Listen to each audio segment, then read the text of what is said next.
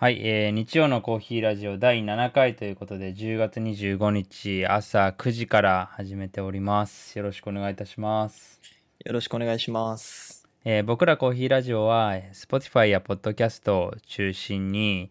えー毎週水曜日に配信しておりまして、まあコーヒーにまつわる様々なトピックをゲストなどもお呼びしながら深く掘り下げていっております。まあ、生産者の方やをお迎えしたりとか、えーロースターの方をお迎えしてインタビューしたり、また、えーコロナの影響の話であったりだとか、まあ、人種の問題とか、まあ、結構多岐にわたって取り上げておりますので、アーカイブの方など気になる方は、ぜひ、ポッドキャストの方を見ていただけたらありがたいです。で、えー日曜のコーヒーラジオでは、まあ、本編では、あまあ、収録でやっているんですけれども、まあ、今回、えー日曜のコーヒーラジオではライブ配信ということで、まあ、ゆるく、まあ、トピック話していって、せっかくのライブ配信なので、いコメントなどもいただきながら、それに回答しつつ、インタラクティブに進められたらなと思ってます。よろしくお願いします。じゅんちゃんさん、はじめまして。ありがとうございます。そう随時生配信なんでコメントとかいただければ、そちらもね読み上げていきたいなと。先週とかも結構もらえて、いい感じにそうですね。できたよね。で、一応流れとしては、まあ1週間あったことみたいなのをカジュアルに話していって、で、その後に視聴者からいただいたレターをご紹介して、最後に、えースタンドアートさんが毎週日曜日に配信しているウィーケンドブリューというニュースレターがあるんですけれども、まあ、そこで紹介されているトピックで気になったものを僕と辰巳くんお互いで取り上げて紹介していきたいなと思ってます。はい。はい、ではでは。で、1週間なんですけど、実はですね、あの、今週は水曜の配信をお休みしていて、まあだいたい季節に1回くらい、まあ、少し休憩をもらうという意味で、アップデート休暇ですね。アップデート休暇をしてるんですけれども なんでまあ今回秋休みということでお休みさせていただいたんですがどうでしたか？辰巳くんリフレッシュはアップデートはできましたか？いやー、そうですね。いろいろと、なんか、もともとアップデート休暇予定だったのに対して、なんかそこに重なる形で、その仕事もちょっと忙しくしてたこともあって、まあなんか、タイミング良かったなと 思ってますね。で、一週間としてはですね、まあ、まあ先週の配信で、えー僕ら鎌倉の方に行って辻堂で27コーヒーさんにお邪魔して以前ゲストにお呼びした笠井さんからこうに直接会っていろんな話を聞いたんですけど、まあ、そこで僕27さんのコーヒー買ってでちょうど今も飲んでるんですけどオロベルデアナエロビックっていうホンジュラスの笠井さんがダイレクトトレードっていう形で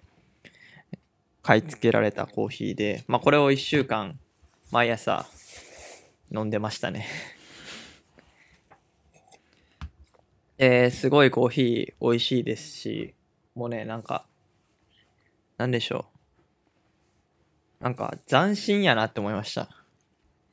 なんかホンジュラスのコーヒー、今まですごいキャラ、キャラクターがなんかこう、すごいいろんな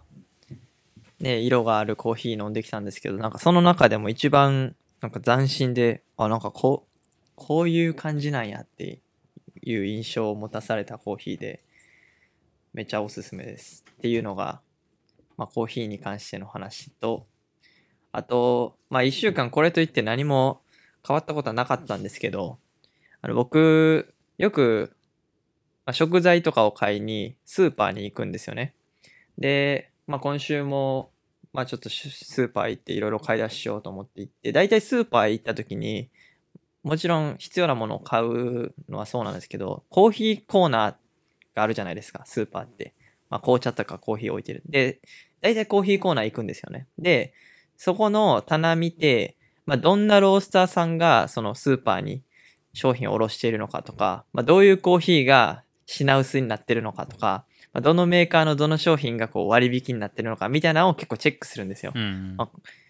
で、今回ね、行った、あの、ララポート、船橋にあるララポートのスーパーですごい面白かったのが、棚一面に、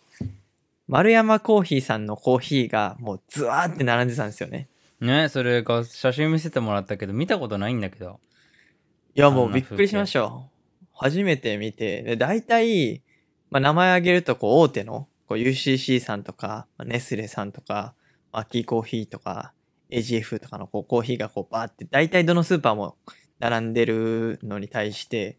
なんか今回ね、シルバーで棚一面が多い、あの、もう、ぎっしりになってて、なんやろうと思って近づいていったら、あの、丸山コーヒーって書いてて、で、ちゃんとラインナップも、その、4種類ぐらいのブレンドコーヒーがあって、で、100g とか 500g とか、サイズごとに分けられて、並んでて、えっと思って、しかも、なかなかこう売れてるんですよね、そのコーヒーが。結構もう 100g のラインナップに関しては、もう在庫残り1個とかになってて、めっちゃ人気やん、みたいな。で、価格も、なんかこう、スペシャルティーコーヒーってだいたい 100g1000 円超えるぐらいが、まあ、一般的なこう豆売りの価格帯じゃないですか。なんかね、これ400円とか500円とかで売ってて、で、ちょっと詳しい、まあ、友人に聞いたところ、そのスーパーとアレマコーヒーさんがまあコラボして出してる商品みたいで、まあ、一種のこう、なんでしょう、プライベート商品ではないですけど、まあそのスーパーだけにしか置いてない形ではあるんですけど、まあ置いてるコーヒーらしくて、で結構売れてるみたいですね。どこのスーパーなの？えっと、このスーパーはですね、えー、ララポートの南船橋にある、なんていうかな、ビ、ちょっと待ってくださいね。なんか僕がよく使うスーパーではないので、ちょっと名前が。おしゃれ系なところじゃないの、あ、そうですね、ロピアっていうところですね。ロピア？へえ聞いたことない。よそう。あんまり聞いたことないんですけど、まあ、ララポート行かれる機会があったら、ぜひちょっと見てほしいなと思うんですけど。いや普段からなんかうん、みはい。見るけどあんまりないけどね。そういう風にいわゆるみんなが知っているようなこうスペシャリティコーヒーの専門店がスーパーに売り出しているってそうですよね。なんか、コロナの話でもあったんですけど、まあ今後こう、コーヒー業界って、こう二極化していくんじゃないかみたいな。スペシャルティはスペシャルティ、コモディティはコモディティでっていうのに、ちょっともう、なんていうんですか、反してるというか、なんか、今までこうスーパーでの販路を持ってるのって、やっぱこう大企業が多かったじゃないですか。なんかそこに対してこうスペシャルティのプレイヤーがこう参入してきて、なんかほんと珍しいし、おなんか、あ、こんなこともされてるんや、丸山コーヒーさんっていう、ちょっと関心もありましたね。でも逆に増えてほしいけどねだって、うんアメリカでは結構普通にスーパーで売られていたりするからね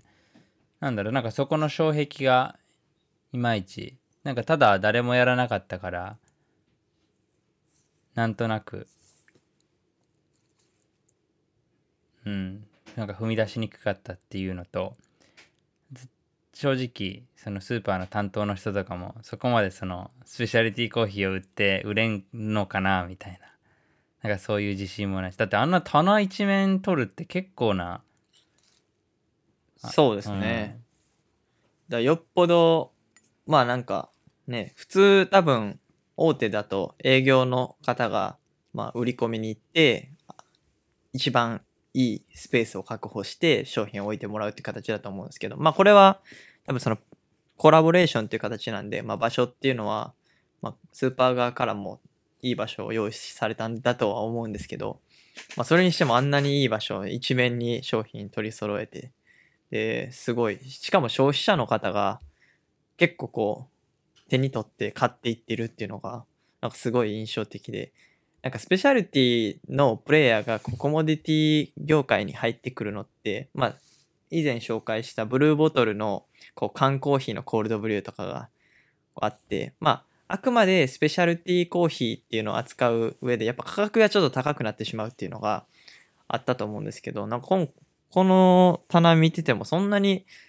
ね、めちゃくちゃ高いコーヒーっていうよりは手に届きやすいような価格で、で、まあなんか丸山コーヒーさんが出してるコーヒーだから、まだ味は確認しないですけど、それなりに多分美味しいんだと思いますし、なんか、なんでしょう。身近になってきたなと。うんまあ丸山浩一さんもそこ意識的に結構レンジ持ってやってるっていうのはあるよね、店頭でもそうですね。普通にね27コーヒーさんもすごかったじゃんしあの僕ら行って驚いたのはお客さんが普通に入ってきて豆1キロくださいみたい そうですね。豆1キロ。いや、何々と何々1キロずつで。かっこいいは8000円。8000円です。みたいな。はい、あれ、ありがとうございます。みたいな。いや、マジですごいな。ななんだろうねあんまり東京の都心では見かけない光景だったよねそうですね。なんかもう、でもある意味、27コーヒーさんがこう築き上げてきたこう信頼といいますか、まあ、ここで買えばもう間違いなく美味しいから、1キロ美味しいやつをポンともう買って、でもサクッと帰るみたいな、そういうスタイルなんですかね、あれは。ねえいやいやなんかまだまだ見えていないところの動きってあるんだなって感じるねそういうのそうですね。なんか、船橋、僕が住んでる船橋市自体も結構ね、コーヒー、なんか熱くて、まあ今、紹介したのは丸山コーヒーさんなんですけど、まあ、イオン、船橋にあるイオンに行くと、フィロコフィアっていうそのカスヤさんが、えーコーヒーチャンピオンのカスヤさんがされてるコーヒーショップのなんかギフトコーヒーの商品であったりとか、まあ、コーヒー豆が売ってたりとか、あと、船橋駅前のセブンイレブンにもそういうフィロコフィアの商品が並べられてたりとか、なんか結構至るところでそういうのを見るんですよね。なんか個性があるというか街に。すごい面白いんですよね。なるほという一週間でした。どいや僕はね、まあ、意識的にちょっとコーヒーから頭を少し離せる話そうかなと思いつつ仕事も忙しくてあれだったんだけどあのまあ辰巳君は知ってると思うけど個人的に結構ワインも好きでかいろいろ飲んだりはしているんだけどその中でさ今自然派ワインって流行ってきてるじゃんはいはい。聞いたことありますね。まあなんかスペシャリティコーヒーに対抗して言うとナチュールワインみたいなこと言われてるけどで、まあ、このナチュールワインってさ飲んだことある？いや、もう全く、あの、いいワイン自体をそんなに飲んだことはないんで。あまあナチュールワインイコールいいワインっていうことでもないんだけどまあいろいろうん、いつからあるんだろうなちょっとそこまでの歴史は詳しくないんだけどそのこの頃結構扱ってるお店って、まあ、東京だととりわけ多くてで、まあ、定義上はそのいわゆる、まあ、すラベルの裏を見るとさラベルにさその酸化防止剤って入ってるじゃん。はい。であれが入っていない、まあもしくは多分基準より少ないっていうのがまあ一つ多いアリュー酸っていうやつだけどさなんかあれをやるとその酸化が防止されるっていうので、大体のワインには入ってるんだけどそれが入っていないとかあとはその生産生産の過程で、まあ、農薬とか化学物質とかそういうのは使ってないっていう。でこれはそれうん、で、輸入されるときに、なんかそういうのって、入っとかないと、なんていうんですか、酸化進んだりしないんですか？あだから少量であのすごいマイクロでインポートするんだと思うよ。物流ああーの航空で。なるほど。そう。であとは、まあ、スペシャリティコーヒーと近いけどその土壌を生かしたテロワールっていうのがはっきりと出てるみたいな。もう現地のブドウ100%でさそこに変なものを入れないっていうのだから。で逆にだからこそちょっとブドウ本来のなんか果実味の酸っぱさみたいなのが残ってたりとかあとはあのさ酵母結局酵母をさが出てさそれを普通は取るんだけどそれをそのまま残しておくのも多いんだよね残しておくとさ下に「折り」って言ってさそのワインの下にこう溜まってるもの見たことない、はい。あります。あの、注ぐときに最後まで注いじゃいけないってやつですよね。そうそうそうそう。まあでも別にあれ食べても害はないんだけどさ。でなんかそれをあのが残ってたりとかしてちょっと濁ってたりもするんだよね。うんうん。だからなんか一般の消費者としてはなんか酸っぱいとか濁ってるとかなんかそういうイメージが強くてそこまで馴染んでいない。いやちょっと馴染んでいないっていうと言い過ぎかもしれないけど少しこうなんだろうこれみたいな風にまだ思われていて一般的な人に受け入れられてない分野なんだよね。でいやなんでここ話 このコーヒーのやつで話したかっていうといや個人的にナチュールワインをその普通のいわゆるこうどっしりしてタンニンがあってみたいなワインと比べると少し苦手？苦手っていうわけじゃないけど比較するとなんか伝統的なワインの方が好きでなんかちょっと酸っぱいって感じちゃうんだよねおーこれなんかちょっとコーヒーと似てるじゃん確かに。まあ、スペシャルティーコーヒーの、特にサードウェーブっていう呼ばれる、こう、浅入りのスタイルって、印象としてはなんか酸っぱいって思ってる人も多いんじゃないかなって思いますけど。そうであれ？なんかコーヒーではなんかどちらかというとスペシャルティーコーヒーの方はあれだけどなんかワインだとなんかそれ逆になってるなと思ってうん。でその立場で多分ワインでナチュールワインを見たら結構自分のコーヒーのあの関わり方を客観視できんのかなと思ってなるほど。でも、本来はどっちなんですかね？その本来のワインのそのブドウの良さとか土壌の良さが出てる方っていうのはナチュールワインの方が出てるってことなんですかね？ナチュールワインの方が出ているけれども結局そのねさっき言ってた質を保つっていう意味だと大量生産うんできないっていうのもあるし、まあ一定のなんかちょっと詳しくないけど生産の基準があるらしいんだよね格付けみたいなのをもらうには。うんうんでなんかそれをこう細かく守るっていうよりかは、まあ、いわゆる伝統的なワインがあっていやそれとは違って俺らこういうものもやるみたいななんか反体制的な感じでうんうん。登場したみたいなところもあるらしくてそのいわゆる自然っていうものをそのままオーガニックっていうところを追求してった形。うん。だからまあ本来ではそっちなのかもしれない。味わいとしては。ただそのいわゆる長期間そのいろんな人に大衆的に、えー味わってもらえるっていう意味ではいわゆるね缶コーヒーとかインスタントコーヒーが出てきた流れと同じような形でうんうん一般的なのは、まあ、伝統的な方なるほど。なんかまあ、ワイン農家さんっていうんですか、まあ、シャトーっていうんですかね？の人の、まあ、どっちを売りたいかっていうのを尊重したらいいんじゃないかなって僕は思うんですけど、なんかやっぱり、スペシャリティコーヒーだと、やっぱいいコーヒーをシングルオリジンとして、で、その土地の味とかを出すことによって、まあ、自分たちの色がつけれるっていうのが農家の人にとっても一つインセンティブにつながるから、こう、押し出してるみたいなとこあるじゃないですか。だからワインも多分、もうこれも完全に憶測ですけど、まあ、シャトー、その、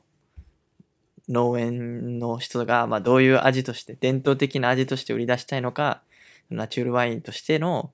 まあ、本来のブドウの味とかをこうすごく重視した形で売り出したのか、まあ、その、ど意思というか意図によるんかなって思いました。そうだねだしかもワイン農家さんでコーヒー農家の方と違うのは自分で多分作ったワインをその場で味わえる自分で作って自分で飲んで自分がこれは最高だって言って出せる。まあスペシャリティコーヒーの農家さんだとそういう方々も多いけどいわゆる一般的ではないじゃん。からそこは違うし、まあ、ワイン農家さんの方がそのやりがいっていうのを感じやすいのかもしれないよね。そうですね。いやそれでねこう東京でこれ今こうクリーンエンドナチュラルっていうさなんかナチュールワインの活動があってこれは何かっていうとさっき話してきたナナチュラルが嫌いっていう人がいると。酸っぱいとかうんうん。臭いとか濁ってるとか。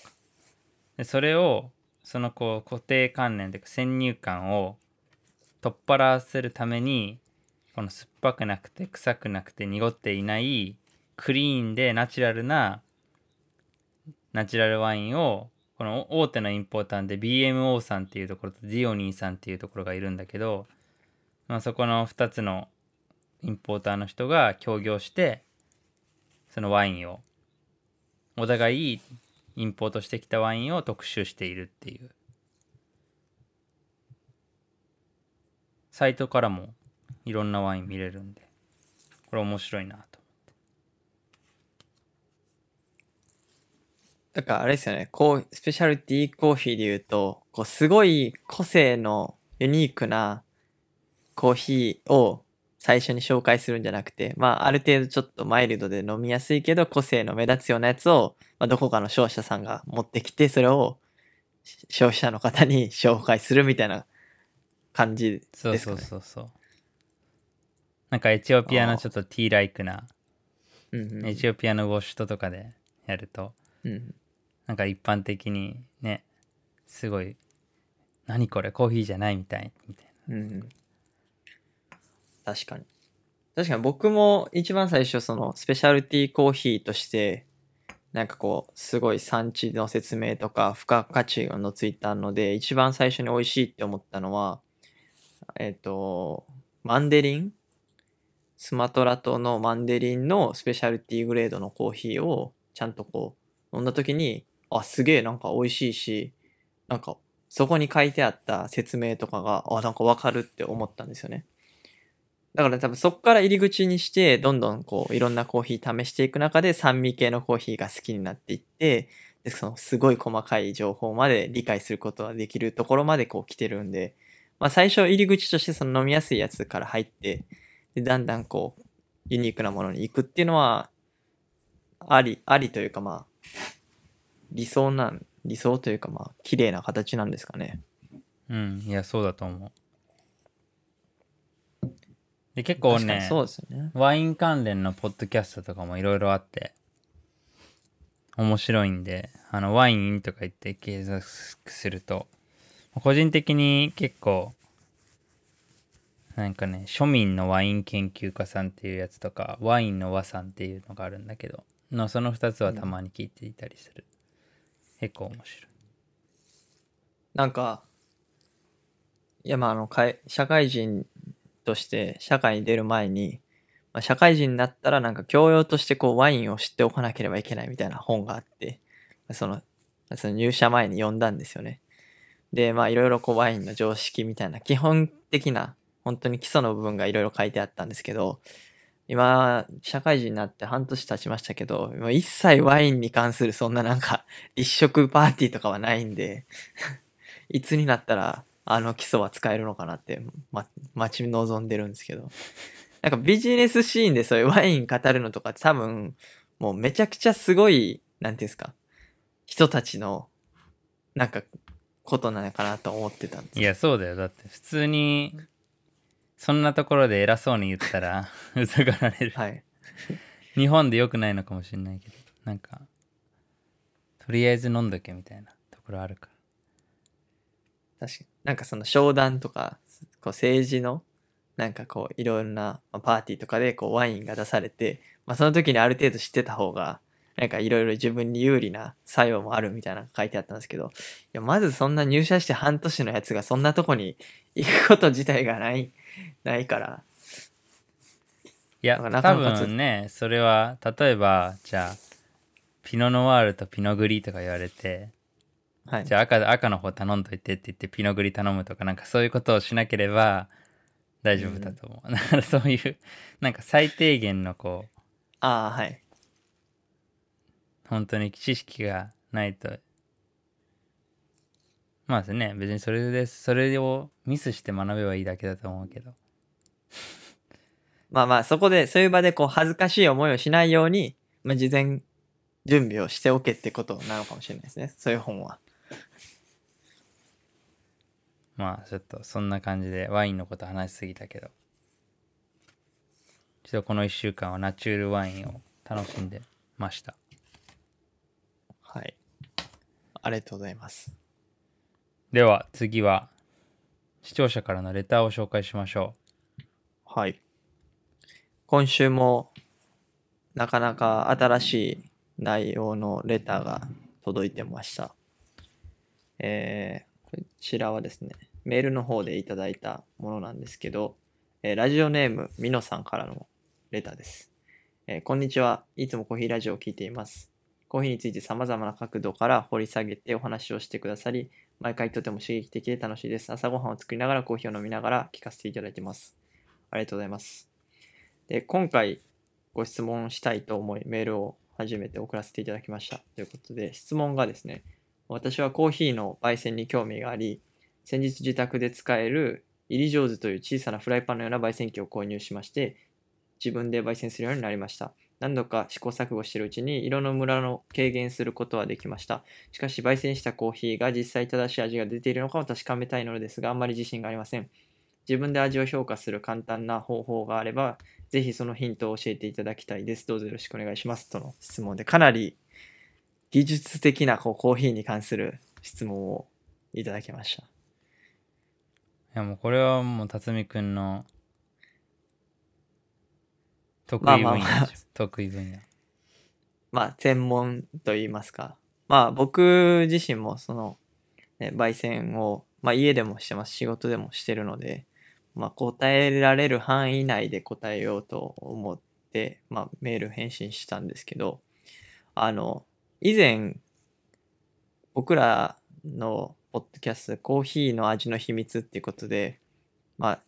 奈良さんをゲストにお呼びした回あったじゃないですか。であの時こうカッピングっていうことをすごい紹介してくださって、まあこういう風に味を取りますっていうのを紹介されてたじゃないですか。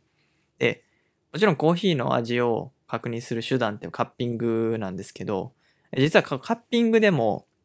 奈良さんが紹介してくださってたカッピングって基本的にこうコーヒーの生豆のこう組成とかを見るためのカッピングなんですよね。で、カッピングのこう目的みたいなによってすごい何し、なんていうんですか、見る分野がこう変わっていて、まあ、あの前回紹介したのは、こう生豆の、えーこう、なんですか、ポテンシャルを見るカッピングで、それ以外にも、例えばバリスタの方がするカッピングだったら、こう、焙煎されたコーヒーをカッピングして、生豆のソースのことであったりとか、焙煎度合いを見た上で、じゃあどういう抽出レシピを組み立てようかみたいなのをするのが、こう、バリスタの人のカッピングなんですよね。で、えっと、焙煎士の人がカッピングするのはもちろん生豆のこともあの確認するためにカッピングされるんですけど自分がこう焙煎した豆が、まあ、正しく焼けているかどうかっていうのを確認するためにもカッピングっていうするをするんですよ。でその時に見るところが生の質というよりはもう完全にこう焙煎の焼け具合とかを見るための、えーカッピングをしていて、まあ、その時にこう大体僕は3つの部分を、まあ、意識してチェックして、まあ、それについてお答えしたんですけど、まあ、1つが、えーカッピングした時に、まあ、苦さとかこう渋さがないかっていうのを確認するんですよね。で、もう2つ目が、えー豆がちゃんと焼けてるか、こう生焼け感がないかっていうのを確認する。で、3つ目が、えー焙煎したコーヒーの味の抜けがないかっていうのを確認するんですけど、まあ、まず最初に言った、こう苦さ、渋さ。ケイスケさん、こう、わかります？渋さとかって。苦さはわかると思うんですけど、うん渋さって。なんか渋さってさささっきのワインの話じゃないけどなんかワインと比べると渋いってなんだあれだよねやっぱ玉露とかさなんかそういうのではい。なんかちょっとざらつきみたいのがあるというかうんうん。なんかそういう感覚はあるけどでもなんかこう、イメージ、こう、パッとは多分ね、思いつかないと思うんですよね。コーヒーの渋さみたいなんて。あコーヒーはそう思い込まないコーヒーは、うん。そう、なんかね、やっぱり市場に出てるコーヒーって、もうロースターさんたちがこうガチでもう焙煎したものなんで、商品じゃないですか。まあ、こういう渋いものとかってもうお店としてもやっぱ売らないので、基本的には。あんまりこう渋いコーヒーを消費者の方が飲むタイミングってなかなかないんですよね。まあ、ただ焙煎の段階でこうミスが起きると渋さっていうのも出てきて、例えば、こう、焙煎ってこう熱を加え、カロリーをこう加えて焼いていくんですけど、まあその時のカロリーが足りてなかったりとか、まあ、いろんな要因があるんですけど、まあそれによってこうコーヒー豆の味が生成されていなくて、こう、本来出てはいけない渋さがこう出ているとかっていうのがあったりとか、あと、生焼け感っていうことに関して言うと、こう、焙煎時間をすごい短い時間で高い温度で焼きすぎると、あ多分こう、焼肉とか想像してもらったらわかるんですけど、外側だけめちゃくちゃ焼けて中が全然火が通ってないみたいな。強火で一瞬で焼いたみたいなコーヒーって結構中まで火が通ってない分、こう生焼け感がすごい味に出てるんですよね。で、飲んだ時になんかちょっと生豆のなんかちょっと臭い感じがコーヒーに出ちゃって、まあそういうのとかっていうのも、まあ、焙煎としてはあんまり良くなかったりとか。あと、味の抜けっていうのが、これもすごい面白いんですけど、ちょうど先々週ぐらい、1時間ぐらいコーヒー豆を焙煎したものを 飲んだんですよね。まあちょっといろいろトラブルとかがあって、まあ1時間ぐらいこう、豆が出せなくて焙煎されている状態。でも本当にもうボロボロで、もう結構黒くなんかなってて、まあちょっと飲んでみたんですよね。で、まあ別に匂いとかは普通にコーヒーなんですよ。ただ味を飲んだ時にもう全くそのコーヒーの味がしないと。なんかただ、なんですか、焦げ、焦げたなんか汁を飲んでるみたいな感じになって、まあ、いわゆるこれはもうコーヒーが持っている味成分っていうのがもう全部抜けちゃってて、長時間焙煎しすぎて。で、そんな味になってて、まあそれもやっぱ時間っていう部分が火加減に対して、まあ、ちゃんと合ってるのかっていうのを焙煎した後は確認する。だからこの3つを、まあ確認、意識して確認すれば、まあ焙煎、自分で自宅で焙煎したコーヒーが、まあいいのか悪いのかみたいなのはわかるんじゃないかなと思ってお答えしました。だから2つぐらい作った方が分かりやすいっていうことかな？なんかちょっとあそねこのポイントだけなんか変えていって時間とか火力とか,、はい。だから1つの尺度だけ変えてで2つ作ってみてあこれが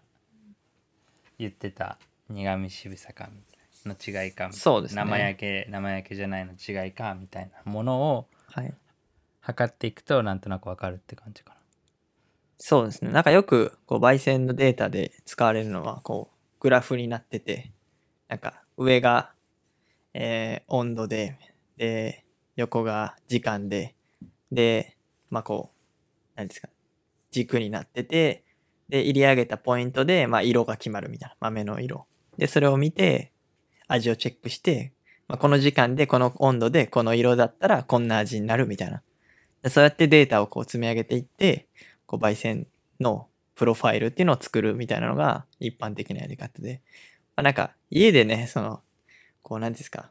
焙煎するのにそこまでこうこだわらないくてもいいとは思うんですけど、まあある程度そういう指標があるっていうのを知った上でやればなんかまあ改善にもつながるのかなと。まあ美味しいコーヒーを飲むために。ね、いずれなんか自宅焙煎とかでもなんかさこのフライパンのここにそれをつけていくだけで勝手にそのデータが、パピー C のアプリに飛んでってみたいなこともできたら面白いよね。確かに。いずれ出てくクロッるかもプスターね。クロックロッププスターのスター自家ホーム焙みたいな煎の アットホーム。いいですね。それ。それであの、世界中のユーザーが共有できるみたいな。そう面白いですね。確かに。でも赤い矢もでさあるじゃん。あののスケールも。あれとも全部アプリあって、一応ドリップデータをあ共有でーきるっていうの。なんか、そのお湯を注ぐスピード、その速度が計測されるみたいな聞きましたけどね。あそうそう。俺も持ってるけど、ほんなんかほとんど使ってる。なんか実は機能めちゃくちゃあって、なんか結構使いこなせてる人って少ないんじゃないかなって思うんですけど、僕は持ってないんであれなんですけど。どうなんだろうね。まああれも結構バージョンがあるからね。ああ。確かやっぱ、スペシャルティで結構大事なのって、いろんななんかこう感覚に頼ってた部分をどんどんデータ化していくっていうのは、スペシャルティコーヒーのその、サードウェーブの、何ですか、一つのこうポイントといいますか。焙煎に関しても今まで熟練の職人の技だったのが、こうどんどんどんどんデータ化して、で、こう、いいプロファイルみたいなの作っとみんなで共有してみたいな。抽出方法も、まあ、レシピとかをすごい分解していって、で、それを共有してみたいな。なんかこう時代の流れでもあるんかなって思いますよね。なんか。まあね、なんか、ただ、専門家からすると、いや、そのデータに頼りすぎて、中身が伴ってないみたいなこともあるのかもしれないけどね。まあ、そうまあまあ、なんかそうですね。まあでもね、再現できれば、再現度が高ければ、高いレシピであればいいとは思うけどね。うんただなんかどんな豆の状態でもさ、エイジングがどのぐらい進んだらこんぐらい蒸らすとかさ、蒸らしの多分時間も普通に変えなくちゃいけないけど、それを一定でも30秒何ミリリットル中等みたいな。なんか、それでいいのかっていう。確かに。まあだからこそ生豆のそのポテンシャルを知って生産されたこう経緯とかを知っておくことで、まあその以降のこうプロセスで、なんていうんですか、の理解力が深まるんじゃないかなと思うので、まあカッピング、カッピングやっぱ基本になるんですよね。ぜひ、あの、コーヒーラジオの本編でも、あのはい。奈良さんという、えースペシャリティコーヒーアソシエーションアメリカにあるえースペシャリティコーヒー協会からあのインストラクターとして認められた方がゲストとして出ていただいてゲストとして出ていただいてあのコーヒーの味の秘密というテーマでいろいろ話してくださっているのでぜひ聞いてみてください。はい。いミノさんレターありがとうございました。や、本当にありがとうございます。でこのような形であの単純な疑問でも構いませんし僕らが話してきたことに対してのご質問でも構いませんのでどしどしインスタグラムツイッター、ね、Gmail このスタンド FM どの媒体でも構いませんのでどお待ちしておりますぜひお待ちしてます。では最後のコーナーでスタンドアートのウィーケンドブリュー深掘りしていきましょうコーナーですはい。今週もすごい盛りだくさんでボリューミーな内容でしたね。ちょっと先週はあの土曜にこのライブ配信したということでスキップしてしまったんですけれども今週も一つ二つ選んでいきたいと思うんですが辰巳くんは何を選んだ？僕はですね、もう一番トップに出てた記事で、トミーは土壌からっていうタイトルがついてる記事なんですけど、ちょっと記事を紹介したいんですが、まあ、かなり長くなってしまうので、まあざっくり記事の内容を説明すると、まあ、コスタリカっていう国、中米の国のお話で、まあ、小国な、コスタリカっていうのは、まあ、小国ながらサスティナビリティを中核とした国策が世界で高く評価され、まあ、2019年には脱炭素化経済実現への取り組みによって国連の環境で、まあなんか、コスタリカってすごい中米のなんかスイスとか言われたりして、なんか中米の中でも、まあ、結構経済的にも発展してますし、で環境面に対しても、まあ、リーダーシップを取って、いろんなことをしていたりとか、あと、その教育分野においても、すごい教育水準が中米の国、南米の国の中でもすごく高くて、まあ、本当に国として、なんでしょう。まあ、かなりちょっと発展をしている国なんですよね。で、そのコスタリカでも、やっぱコーヒーを生産して、えー産業っていうのが、すごいは、あの、ウェイトとしては大きくて、まあ、その中で今回コロナウイルスがヒットして、で、以前も紹介したように、やっぱピッカーの確保っていうのが、まあちょっとで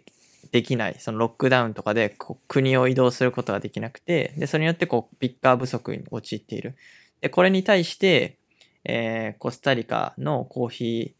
ー協会の、まあ、アイカフェっていう団体があるんですけど、が NGO とこう連携して、まあ国内の若いボランティアっていうのを募集して、その人たちをこうコーヒー農家の、のコーヒー農園の人たちに、にまあ、派遣というか、まあ、して、まあ、それでこう、ピッキ、ピッカー不足っていうのを補おうというプロジェクトをしているっていう記事なんですよね。で、これ、なんかまあすごい僕は読んだ時に、あなんかコスタリカらしいなっていうのを一つ思ったんですよね。なんかこう行動力の速さとか、なんかこう、なんでしょう、すぐにこういうアイディアを思いついてやるところとか、あ、コスタリカらしいんだ、そういうのが。そう、なんかコスタリカ、やっぱこう、スマートなイメージが僕やっぱ強くて、あの、アナエロビックとかが、こう、流行ってきたのも、なんかコスタリカの、その、えー品評会で、アナエロビックのコーヒーが、こう、入選して、で、そこからこう、あれ？なんやこの新しいプロセス、うまい、美味しいやんけ、みたいな世界にどっと広がったっていう経緯もあったりして、なんか何かとこう、新しいものこととか新しいものを取り入れたりとかしてで動きとしてもこう柔軟な国かなと思っててでまあこう記事の内容とかを、えーまあ深く読んでいったらですね、まあ、コスタリカっていうのはだいたい収穫期に7万4千人のコーヒーピッカーが必要らしいんですよね。めちゃくちゃ 7万4千人ってめっちゃ多いと思うんですけど。で、まあ大体まあその約7割、7割、70%が、えー移民で、まあ、周辺の国、パナマとかニカラグアなんですけど、そこから来た人が、まあ、コーヒーのピッカーとして働いていると。で、まあなんで移民かって、まあ単純にそのコスタリカっていうのは経済的に発展してるんで、まあ賃金も周りの国からしたらやっぱ高いんですよね、もらえる。だから、ニカラグアのピッカーも、ニカラグアでピッキングするよりコスタリカに行ってピッピックした方が、まあ、お金がたくさんもらえたりとか、で、コスタリカ側も、えー国内のその、コスタリカ人をピッカーとして雇うよりも、まあ、移民を雇った方が安い。まあ、これはどこの国でもそうだと思うんですけど、大体、その移民の方がまあ安く抑えられるっていうので、まあこう、結構その辺は、なんですか、中米では言葉がやっぱ一緒なんで、移民の人たちをこう使って、えーコーヒーのピッキング作業とかをしてもらったりしていると。で、まあ、今年に関しては、まあ、そのコロナでロックダウンとかもあって国境封鎖をしている状態なんで、まあ、そのココーヒーピッカーがなかなか難しくて、なんか5万1800人のまあ移民コーヒーピッカーの確保が厳しい状態みたいで、で、まあ、それって結構深刻じゃないですか。もうほとんどの7割、必要な8割ぐらいが必要ってことでしょ？そうですね。ってなった時に、まあ結構大変で、まあピッカーがいないってことは収穫ができないってことって、で収穫ができなかったら、えーそれを売って生計を立ててる農家の人にとっては、こう、お金がもらえない、収入がなくなるっていうことじゃないですか。で、えっと、コスタリカのそのコーヒー農家の、えー中で、その生計をコーヒーにまあ大きく依存してる、で、小規模農家のコーヒーの家族っていうのは、だいたい約3万人くらい、3万人じゃないです。3万世帯ぐらいあって、で、まあ、全、これがなんか全国のにある、そのコスタリカにあるコーヒー農家の、まあ、9割ぐらいが、こういう小規模のコーヒーに依存した、えー家族みたいで、で、大体なんか月収が105ドル、うん。US でぐらいを、えーの人たちなんですけど、まあ単純にこの人たちにとってやっぱコーヒーがメインのその稼ぎじゃないですか。で、これがピッカー不足によってなくなると、まあ、生活ができなくなる。で、それに対してコスタリカも、えっ、と、じゃあ何かしてを打たないということで、まあボランティアプログラムっていうのを立ち上げたと。で、これ、なんかそのボランティアのシステムとかを、まあ、調べていくと、なんかすごく面白くて、面白いっていうかなんか、あ、すごいしっかりしてるなと思ったのは、まあ、単純にこう、収穫、ボランティアピッカー入れること、ボランティアピッカーを入れることで収穫成功して、で、まあ、人件費とかを、えっと、何ですか、ボランティアに、国内の人たちを雇って、移民が入れない分、国内の人たちを雇って、払って、人件費を払って、コーヒーをなんとか収穫して売るよりも、まあ、人件費がだいたい7割ぐらいこう削減できる、ボランティアによって削減できて、で、その浮いたお金とかを、ちゃんとこの、アイカフェっていうコーヒー協会であったりとかが、えー農家の方をサポートして、そのお金が次の年の、えー投資、次の年のコーヒーを作るための投資に回せるような、えーサポートとかもしたりだったりとか、あとボランティアピッカーじゃあどこから集めるのかってなった時に、えっと、その現地のコスタリカの大学生とか若い世代を、まあ、ソーシャルメディア、ウェブサイトとかを通してこう募ると。で、なんかその大学生には、えーボランティアに参加してくくれたら、大学のこう学費の割引を、ができますよっていうのをやったりとか、あとはそのコーヒー産業に興味ある若い人たち、まあそのノウハウを勉強したいっていう人たちには、まあ一つこう、機会としてはすごくいい機会になってて、これ結構なんかね、僕も前コロンビアおった時に、なんかこう、選挙に来てくれたら、大学の学費割引しますよとか、なんか若い世代の人たちがこう選挙に来ると、スタバでコーヒー一杯無料のなんかチケットあげますよみたいな感じで、こううまくこう、若い世代を巻き込んでやろうとしてたりとかして、なんかこう日本ではなかなか、あの、見ないようなことかなと思ったんですよね。で、そのピ大学生を、まあ、ウェブサイトで募集するっていうことも、の中で、えっと、そのウェブサイト上で単に募集だけをかけるのではなくて、そのピッカーを現地に派遣する前に、そのサイトを通して、こう、ピッキングの仕方とか、なんかこう、こういうやり方でコーヒーを収穫しましょうとか、まあ、基本的な基礎を学べる、あの、なんですか、e, e ラーニングじゃないですけど、まあ、勉強することもできて、まあこう、現地について何か新しいことを教えたりみたいな、そういう手間も省けるようなシステムになってると。で、さらに、その、大体そのボランティアっていうのは3人から4人ぐらいのボランティアグループを農園に派遣していくんですけど、そのウェブサイト上で、どこの農園が一番、その、人が必要かみたいなところがちゃんと出ていて、そこに適材適所のところに、こう、人が配置されていく順番にシステムになってて、で、さらにはその派遣されるときにかかる現地での滞在費、だから食費であったりとか、あとは移動する交通費とかも、その、えー団体がちゃんとお金を出してサポートするっていう仕組みになってて、あなんかこう、ほんで記事でも、あの、その、書いてあったんですけど、あの、官民一体となって、こうコーヒー産業、土壌を守る姿勢っていうのがすごい感じられましたね。いやその官民一体っていうのがすごくいいよねだってその規模で、どこの農園でどれくらい足りないっていうのが分かってっていうのはうんやっ。ぱり一部の人たちの活動じゃできない話で国ぐるみで国全体でやっているからこそできることだか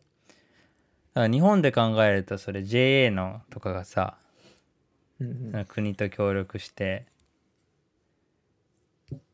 わかんないけどその米の収穫期とかに日本の東京の学生とか派遣するみたいな感じでしょそうですね。そこに、じゃあ学生からしたら、経験が得られるっていう以外にも、その、学費ちょっと安くなるよ、みたいな、ことで、こう、うまく巻き込んで、やってる。なるほどねでもねいいきっかけにはなるなるよねそのまあどのくらいの人が行きたいと思うかっていうのは国それぞれ違うと思うけど日本でもそれでねなんかやっぱり小中学生で社会科見学の時に行くさそういう農家さんとはやっぱ違うじゃん。その大学時代に行くとか、うんうん。やっぱそういうのとかだと。もう少しイメージが湧くと思うし。そうですね。確かに。しかも大学のこう、なんでしょう、まあ、学生とかって、まあ、割と意欲的に何事にもこう取り込む姿勢があるから、なんかそこからまたこうコーヒー産業、自国のコーヒー産業が抱えてる問題とか、なんかこう、ビジネスのなんかこうチャンスみたいなのを見つけ出すとまた新しい、なんです発展につながると思うので、まあどこも後継者問題が一番深刻だからねそうですね。やっぱコーヒー、うん。まあ農業に関し、その第一次産業っていうのはやっぱり後継者問題はやっぱりどこの国も深刻ですよね。なるほど。面白い記事だね。いやだからもう一つあったケニアのやつも結構もう深くなかなかここで新しくコメントとかそういうのはないんですけど勉強になった記事なのでご紹介させていただくと、えーケニアの題名が「閉ざす国境消えゆくフレーバー」っていうあの インパクトあるタイトルで、まあ、これもちょっと記事の内容多いんでかいつまんで話させていただくと、まあケニアで今年なんか7月くらいらしいんですけれども、えーのその輸入されたケニアの豆の中から一部化学物質が基準を超える範囲で入っていたために日本と韓国でそのケニアのコーヒーの受け入れが拒否された。っていうことなんですよね。でこれ具体的には、まあ、いわゆるこうカビとかに含まれている毒素で、まあ、発が性物質になりうるものがあるんですけれども、まあ、それが一定以上摘出されたと。でこれはまコーヒーに限ったものじゃなくて、まあ、穀物とか、まあ、他のものには一般的に発見されうるものなんですけれども、まあ、これが原因で一部のケニアの農園の人たちはまあ3年間今後輸出を禁じられるっていう報道もあったりしましたと。まあただし一応全てのケニアの豆が対象になっているわけではないですしなんか記事とかを読んでるとなんかこれまでも結構よくあった話この頃ケニアの豆には。なんかある意味こう常習犯的なところもあって、まあ、一部の農園とかはあの輸入禁止みたいな感じになっているということですね。でケニアはあの主要なケニアの豆を輸入している主要な国はこの規模から順に、えドイツアメリカベルギー韓国っていうふうに続いていてで韓国は12%ぐらい占めてるらしいんですよね。で日本はもうかなり下というかもう多分スーパーにも満たないぐらいなんで意外とケニアの豆はそんなに入ってきてないんですけど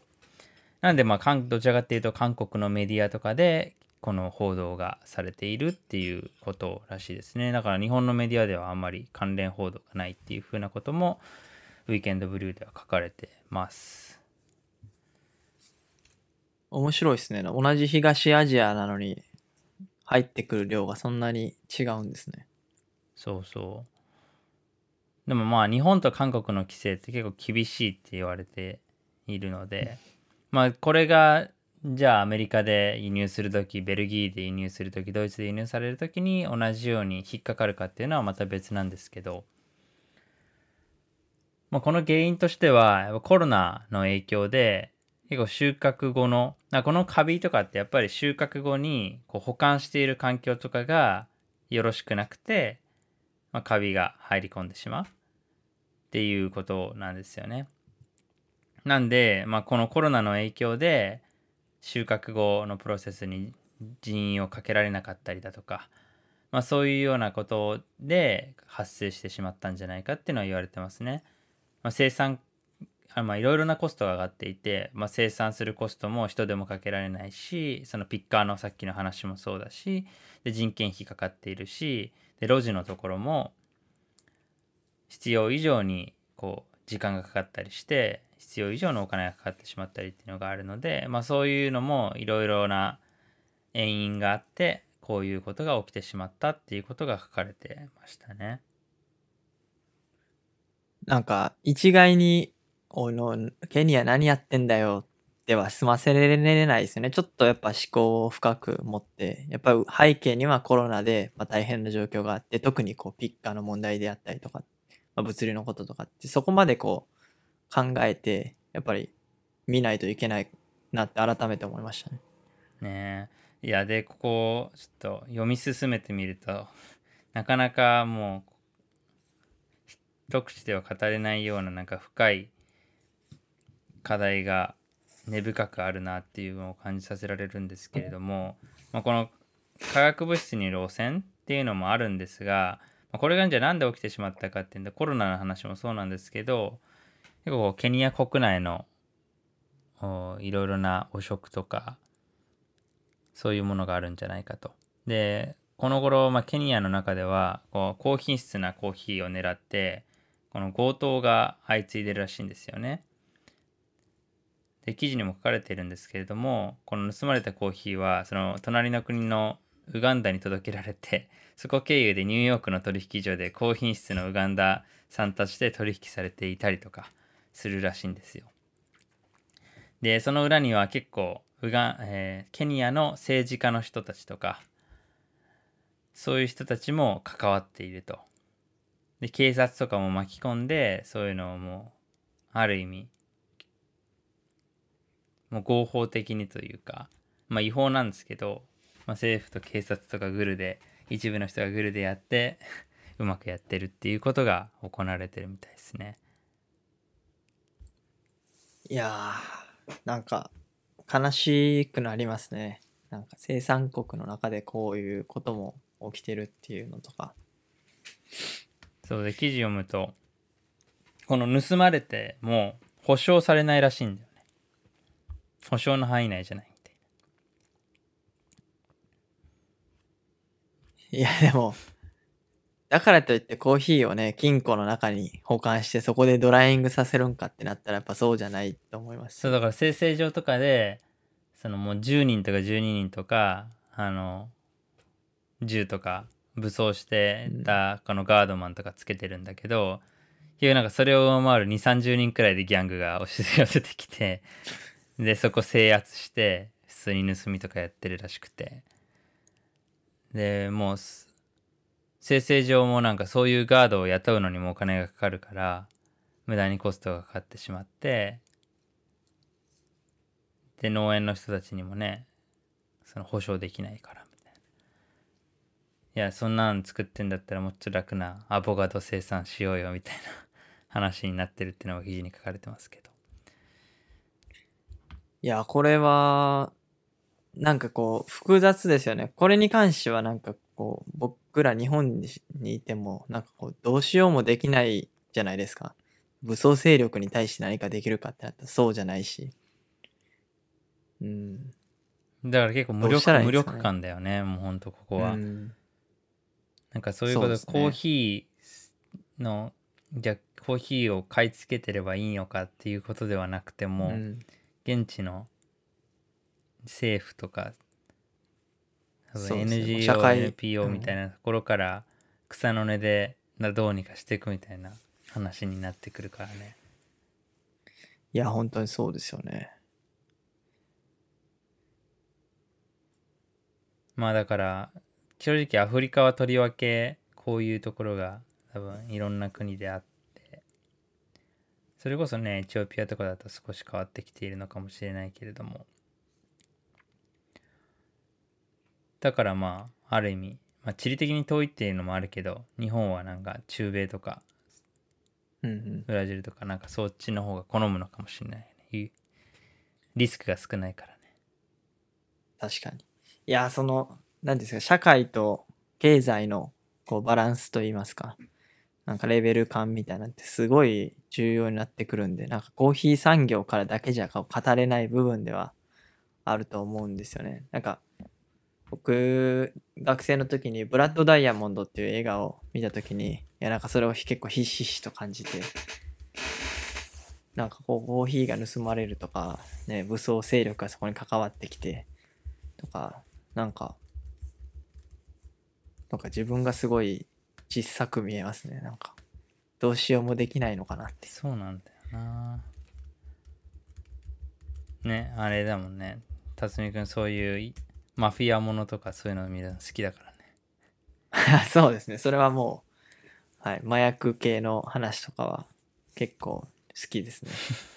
で 好きっていうのは、その、面白がって見てるっていうのより、なんかこう、社会のと、こう、すごい関係して、密接に関係してて、うんで、中南米とか、特にコロンビアとかだったら、やっぱコーヒー産業ともう、まあ、大きくこう関わってたりもするんで、まあ、その辺でこう、僕の関心がまあ高いっていう意味で、よく、よく、よく見てますね。なるほどねということでちょっとまあ、記事の紹なんなんか深く知識をっていうよりかは記事の紹介になってしまったんですけど、まあ、こういう感じで、まあ、コロナの影響っていうのもあるんですけれどももうそれ以前にこう根深く残っている問題っていうのが生産国にはいっぱいあるというところでスタンダードさんにも書かれてますけれども、まあ、まずこういうことが起きているんだっていうことを認識してまあ僕らもシェアさせていただいてますけどそういうのを一人一人多くの人がシェアしていくとまあちょっと変わってくるところはあるのかなと思うのでご紹介させていただきました。ありがとうございます。じゃあちょっと最後軽いあのコメント来てるねそうですね。一応ミッキーさんからコメント、質問で、今度鎌倉に一人旅行きます。ここは行くべきなカフェを教えてくださいとのことで。まあ27鎌倉コーヒー そうですね。27さんは行ってほしいです。し。ただまああ27と。コーヒーさんねちょっと一人旅でもし電車で行かれるんであればちょっと厳しい。まあ、ね。まあ、ちょ、ちょ、ちょっと行きづらい場所に、住宅街にあるので、かもしれないです。いやただ、だって鎌倉からも30分ぐらいだ。そうですね。うん、ただなんか結構、あの、コーヒー屋の周りにも、こうなんですか、飲食店とかあったりしたんで、まあ行けば楽しい、楽しいというか、まあそれなりにうん。いろいろすることはあると思うんですけど、おすすめですね。鎌倉あとまあちょっといつ行かれるか次第ですけど確か10月末であの丸山コーヒーさんとかは店閉めるんだよね。鎌倉コーヒーああ、らしいで鎌すね。倉店。だからまあもし見納めで、まあ、結構こうこじんまりやられている感じだけれども行うんってみても面白いかもしれないねあと、この前、あれじゃないですか、車乗りながら、あ、なんかこんなとこにいい感じのあね。コーヒー。あれなんだっけ？あれ名前何でしたっけ？あの時パッて調べて、あなんかよさ店内良さそうって言ってさ、ところが、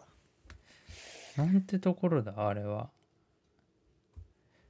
いやあったんですよね。なんか7分くらい。でなんか喫茶店どちらかっていうとまあ自家焙煎のところで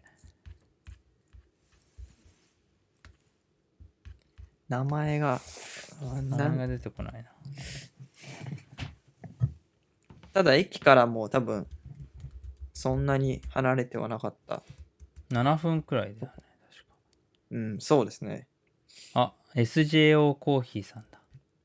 あ、そうです。SJO コーヒー。いやじ実はまだ行ってみたわけじゃないんですけど外から見た感じで雰囲気がすごい良くてですねなので行ってみてもいいんじゃないかなっていうちょっと穴場な感じがありましたねうん。でちょっと観光して休憩に行って、7回休んで、また午後も観光するみたいな。そうですね、まあ、あとは結構こうまあこれはんなんでしょうもうフルこうなんかコーヒーが美味しいとかじゃないんですけどもうザ古い鎌倉の喫茶店みたいなところで。なんか北鎌倉駅ってあそこら辺すごい、ねまあ、円覚寺とかさ明月院とかなんかそその有名な観光スポットがあるところなんだけれどそこに喫茶店みたいのが駅前にあってなんてところだったっけ？あこのダスケだダスケ。いや助け。全然ね全然ねって言っちゃうのはあれだけどなんかすごいもう昔からあるなんかこうローカルな人しか行かないようなお店。でまあコーヒーも別にめっちゃ美味しいというわけではないんだけれども雰囲気はなんか良かったなっていうのがあったのとあと明月院の近くにあの石川コーヒーさんっていうまあこれは結構サイトとかで調べても鎌倉コーヒーとか調べても出てくるところのところだけど、まあ、喫茶店で自家焙煎で雰囲気よく落ち着いてコーヒーを飲めるっていう意味ではすごいいいかなと思いましたね。だからなんか、文化的なこうコーヒーのたしなみができるようなうん。お店なんですかね。でもやっぱスペシャリティコーヒーで言ったら、やっぱりはい。27さんだよね、行ってもらいたいのはね。だから他はあるのかな、あとあれじゃないですか、あの、これはもうちょっと違うかもしれないですけど、スターバックスの鎌倉のお店がすごい、それはまあね、あの見た目がちょっとはい。天気晴れてる時とかだとうまくこう日の入り方とかが綺麗に見えるっていうそういうのはありますけどまあなんかそういうところもあるので、湘南のコーヒー文化といいますか、そういうのを感じていいただける旅になればと願っております。まあ辰巳くんもまだまだだもんね。多分鎌倉とかで。そうですね。あああとはちょっとなんかすごい。あれあれあれもありますね。あの名前忘れちゃったよ。あのブラジルのえーっと、はい。この前紹介したね。ビビあなんだっけー、えっ、と、ブラジル料理とか、ブラジルのコーあヒーとか。そうポンデケージョ。ョっていうブラジルのチーズパンとかブラジルのブジンっていうプリンとかが、まあ、すごいなんか人気なところなんであれなんですけどビビモンディモンシュっていうところですねここも、まあ、コーヒーも美味しいですし、まあ、人気なちょっとカフェみたいな感じではあるんですけどブラジルの続きな店主がこうブラジルのボサノバを流しながらみたいな感じで面白いですね。ここは、あれなんですよね。駅から近いんですよね。そうですね。なのでちょっとまあ他も多分ですねあの鎌倉地元の方とかは結構いやここもあるよみたいなところ結構あるかもしれないですけどちょっと僕らの知識ではこれが限界です。いやぜひぜひでもちょっともう1回では行ききれないと思うんですけれどもなんか行ってみて穴場みたいのもあったらぜひまたそうですね。教えていただける感と嬉しいです。ぜひお待ちしてます。みたいな感じで、まあ、なんかどこどこの、こう、おすすめとかあれば、教えてほしいですし、逆に聞いていただければ、知ってる範囲でお答えもできるので、ぜひ、なんかコメントをいただけると嬉しいです。はい。ではでは、ちょっと1時間10分になりましたので、そろそろ日曜のコーヒーラジオ第7回終わりたいと思います。えー今週は本編の配信は秋休みということでお休みしていたんですけれども、えー来週の水曜日から配信再開いたしますので本編の方もぜひ聞いてみていただけると嬉しいです。よろしくお願いします。はいということで週末日曜日良い一日をお過ごしください。良い日曜日を。ありがとうございました。ありがとうございました。